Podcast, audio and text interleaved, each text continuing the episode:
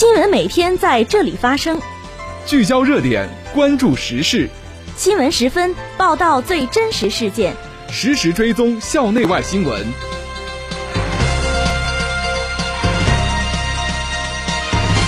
听众朋友，下午好，欢迎收听今天的新闻十分。今天是二零二一年三月十二号，星期五，农历正月二十九。今天夜间到明天白天，聊城地区天气晴，气温四度到十六度。今天是植树节，首先让我们关注历史上的今天。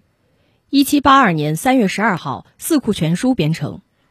一九七九年三月十二号，我国重新恢复植树节。这次节目的主要内容有：学校党委安排部署党代会筹备工作；关延平到文学院、外国语学院调研指导；长征七号改遥二运载火箭成功发射；日本驻华使馆纪念三幺幺大地震十周年，感谢中方援助。下面请听详细内容。首先是校内新闻。三月九号，中国共产党聊城大学第四届委员会全体会议在第四会议室召开。会议通过决议，定于四月中下旬召开我校第五次党代会。党委书记关延平主持会议，并就开好党代会提出要求。会上，党委副书记王强做了关于召开中共聊城大学第五次代表大会有关情况的说明，并宣读关于召开中国共产党聊城大学第五次代表大会的决议。经党委全体委员举手表决，一致同意决议。按照决议。中共聊城大学第五次代表大会定于四月中下旬召开，主要任务是总结第四次党代会以来学校党委和纪委的工作，分析当前我校面临的机遇与挑战，确定今后五年的发展目标和主要任务，选举产生中共聊城大学第五届委员会和纪律检查委员会。三月十号，学校党委召开各党总支书记会议。安排部署我校第五次党代会筹备有关工作，党委书记关延平出席会议并讲话，党委常委、纪委书记、监察专员徐梅参加会议。会议由党委副书记王强主持。会议传达了学校党委关于召开中国共产党聊城大学第五次代表大会的通知精神，就做好党代会代表选举和新一届党委委员、纪委委员候选人推荐工作作出了具体安排。关银平在讲话中指出，在全党上下深入学习贯彻习近平新时代中国特色社会主义思想，迎接建党一百周年、谋划“十四五”事业发展新篇章的重要时刻，我校第五次党代会筹备工作全面展开。这次党代会承担着总结学校第四次党代会以来的发展成绩和经验教训，分析当前面临的机遇和挑战，明确未来发展的方向和目标等重大任务，意义重大，影响深远。三月十号，党委书记关延平带领学校党委办公室、教务处、人力资源处等职能部门负责人，先后来到文学院、外国语学院调研指导工作。关延平对两学院近期发展成绩予以充分肯定，并就做好学院“十四五”事业发展规划、推动人才培养、学科科研、服务社会等工作提层次上水平提出要求。在文学院，关延平表示。文学院今后要继续高度重视高层次人才的引进与培养，努力形成引进人才、用好人才、留住人才的良好循环。他还要求文学院发挥积淀深厚的教研优势，力争在服务地方教育事业上做出突出贡献。在外国语学院，关延平要求学院对标对表，强化英语专业内涵建设，争取在国家级一流本科专业评选中脱颖而出。不断推动学院综合办学实力和核心竞争力再上台阶。下面是学院快讯：三月十二号，商学院举办“牢记付出，温情行动”妇女节创意贺卡制作活动。本次活动希望通过绘制三八妇女节贺卡，让同学们从实际行动中受到教育，有所感触，促进学生形成正确的价值观，树立懂得感恩、知晓行动的理念。三月十二号。以植树节为契机，农学院二零一八级四班、五班开展“志愿添印护家园”主题活动，希望通过此次活动，增加同学们对校园内各种植物的了解，增强环保意识和生态意识，达到为班级、学校及社会增添绿色、美化环境的目的。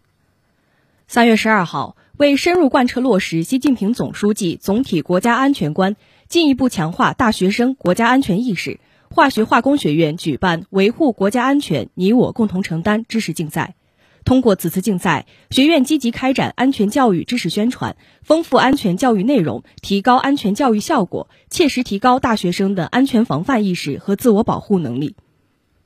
接下来是国内国际新闻。三月十一号，第十三届全国人民代表大会第四次会议在北京人民大会堂闭幕，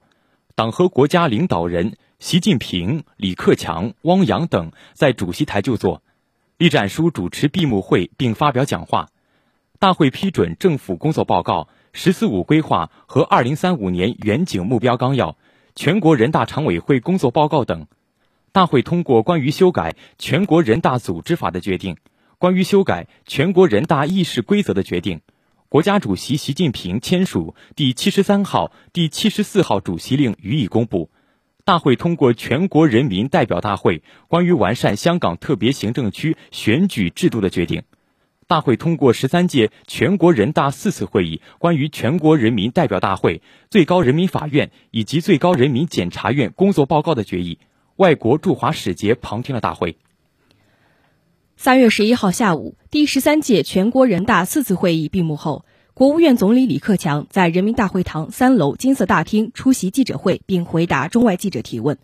为有效防控疫情，共同维护公共卫生与健康，记者会采用网络视频形式进行。李克强总理在约两小时里隔屏作答十一个问题，主题包括就业问题、中国经济发展、异地医保报销、教育公平，当然也少不了每年都会被问到的中美关系等。最后一个问题则立足在了中国对外开放。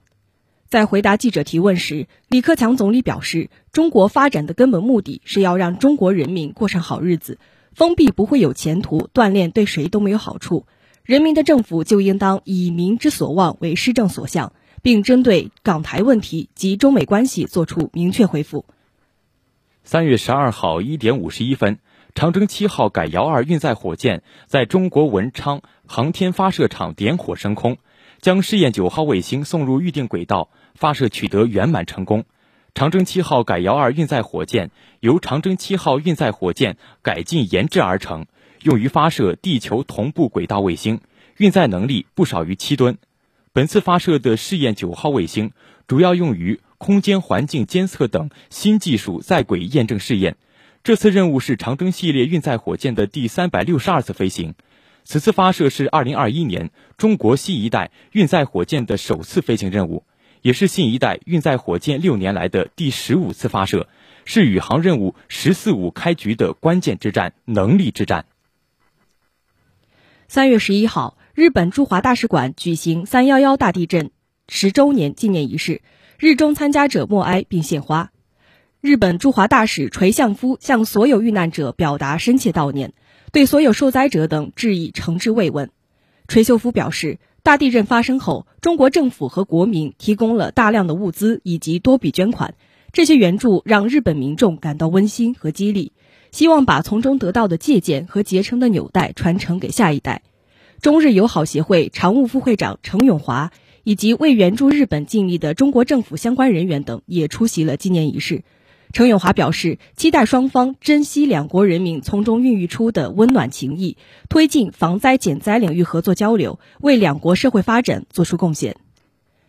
听众朋友，今天的新闻时分就为大家播送到这里。编辑刘亦菲，播音宋子健、刘佳宁，感谢您的收听，下次节目再会。